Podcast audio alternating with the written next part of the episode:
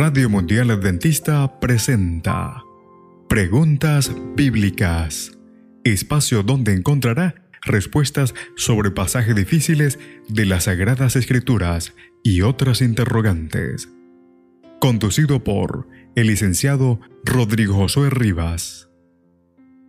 Saludos. Esperamos que el programa de hoy pueda ser de gran ayuda a su crecimiento intelectual y espiritual. Comencemos. Según la Biblia, ¿cuál es el origen de la lluvia? Nuestro programa de hoy, el origen de la lluvia. No estoy seguro del propósito de esta pregunta, pero asumo que le interesa establecer la diferencia entre la percepción bíblica de la lluvia como fenómeno natural y la visión científica contemporánea. No es aconsejable realizar comparaciones porque la Biblia fue escrita mucho antes del surgimiento del interés occidental en la ciencia. Los críticos ven a la Biblia como producto del antiguo cercano oriente y manifiestan que en los temas del mundo natural tiene relaciones con las perspectivas mitológicas de las culturas y pueblos vecinos. La visión bíblica de la lluvia no concuerda con esta perspectiva. La lluvia es un asunto asombrosamente complejo. Por eso lo trataremos en tres puntos. El primero, lluvia del cielo. La asociación de la lluvia con el cielo es resultado natural de la observación. La lluvia cae del cielo. Deuteronomio capítulo 11, el verso 11 dice, la tierra bebe las aguas de las lluvias del cielo. Según los críticos, los hebreos creían en un océano cósmico por sobre el firmamento en ocasiones, sus ventanas se abrían y se derramaban lluvias catastróficas, como dice el libro de Génesis capítulo 7, el verso 11. Se afirma también que otros textos se refieren a lugares del cielo donde se guarda la lluvia, la nieve y el granizo desde donde caen a la tierra, según el libro de Job capítulo 38, 22. Otros textos dan la impresión de que en el cielo hay odres llenos de agua y que cuando Dios los vuelca, la lluvia cae, según Job capítulo 38, el verso 37. Necesitamos entonces evaluar estas afirmaciones.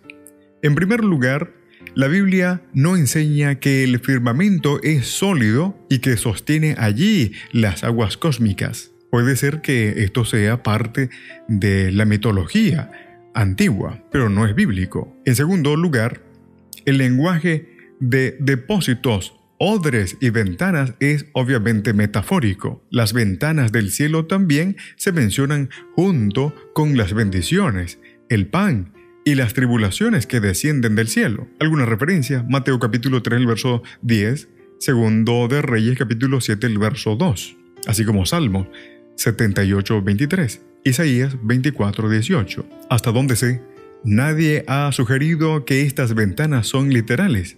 En tercer lugar, los israelitas también sabían que la lluvia descendía en las estaciones lluviosas.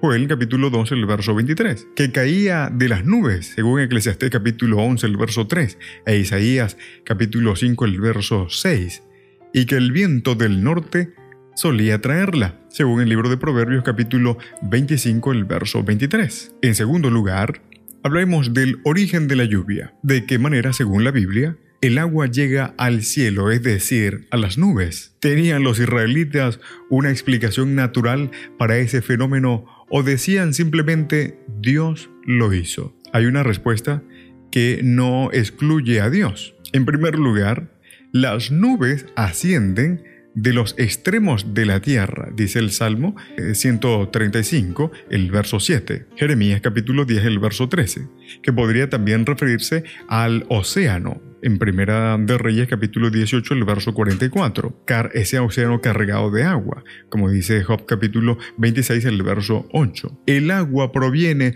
no de un océano cósmico sobre el firmamento, sino de la tierra. En segundo lugar, los escritores bíblicos comprendían los principios básicos de la evaporación. Dice el libro de Job capítulo 36, el verso 27 y 28, porque Él atrae las gotas de agua y ellas del vapor destilan lluvia que derraman las nubes y en abundancia gotean sobre el hombre. Notemos el proceso. Dios atrae las gotas del agua y la transforma en vapor, evaporación. Así que el vapor se vuelve líquido, hablamos de la condensación, y cae del cielo las nubes, ¿verdad? Como lluvia allí, eh, hablando de esa precipitación. Así que Dios no queda excluido porque todo se lleva a cabo mediante su poder. Y por último, Dios lo hace. En la Biblia, la lluvia es simple pero misteriosa, predecible e impredecible, estimula la vida o la destruye. Aunque los hebreos entendían el proceso, no dejaban de maravillarse por su significado y la atribuían al Señor, el Dios que hace cosas grandes e indestructibles, maravillosas, sin número, derrama la lluvia sobre la faz de la tierra y envía las aguas sobre los campos, dice el libro de Job capítulo 5, el verso 9 y 10. Esta admiración se expresaba en alabanza al Señor, tal como lo dice el libro de Salmos 147, el verso 7 y 8. Cantad Jehová con alabanza.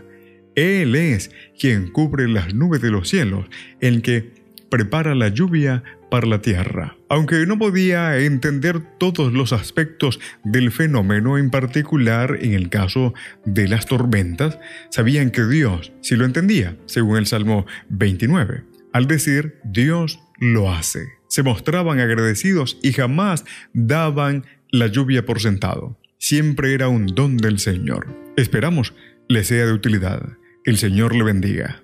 El Señor te bendiga. En la producción, Pastor Ángel Manuel Rodríguez. Preguntas Bíblicas fue una presentación de Radio Mundial Adventista.